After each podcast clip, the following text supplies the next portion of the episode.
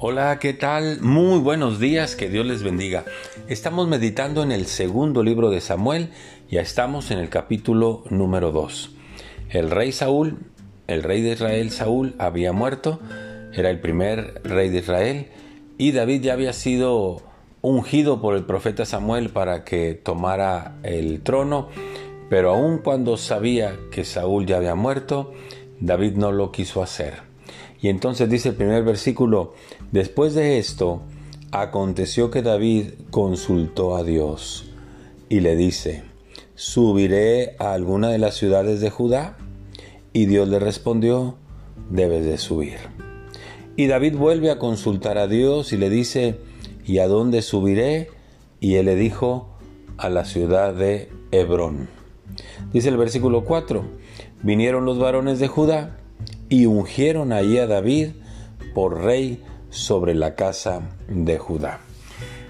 David fue un hombre que supo consultar a Dios, supo seguir las instrucciones de Dios, pero sobre todo supo esperar el tiempo de Dios. Y esto es lo más importante.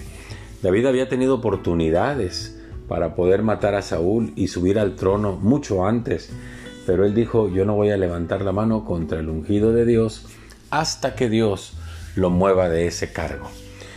Hace algunos años una chica se acercó ahí con su servidor y en mi oficina me decía, pastor, yo ya llegué a los 40 años y todo el mundo me ha dicho que lo que no hice a los 40 difícilmente lo haré ahora.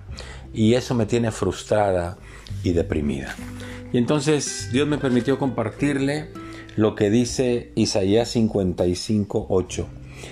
Eh, dice, porque mis pensamientos no son como sus pensamientos, ni sus caminos son como mis caminos, dice el Señor. Como son más altos los cielos que la tierra, así son mis caminos más altos que sus caminos, y mis pensamientos más que sus pensamientos.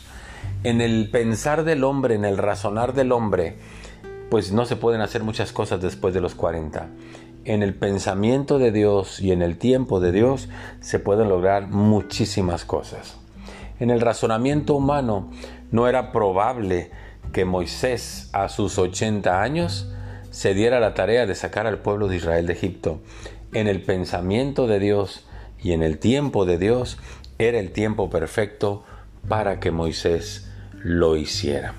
No importa cuál sea la tarea el pendiente, el anhelo de tu corazón, en el tiempo de Dios se cumplirán las cosas, porque sus pensamientos son diferentes a los nuestros y sus caminos muy diferentes a los nuestros.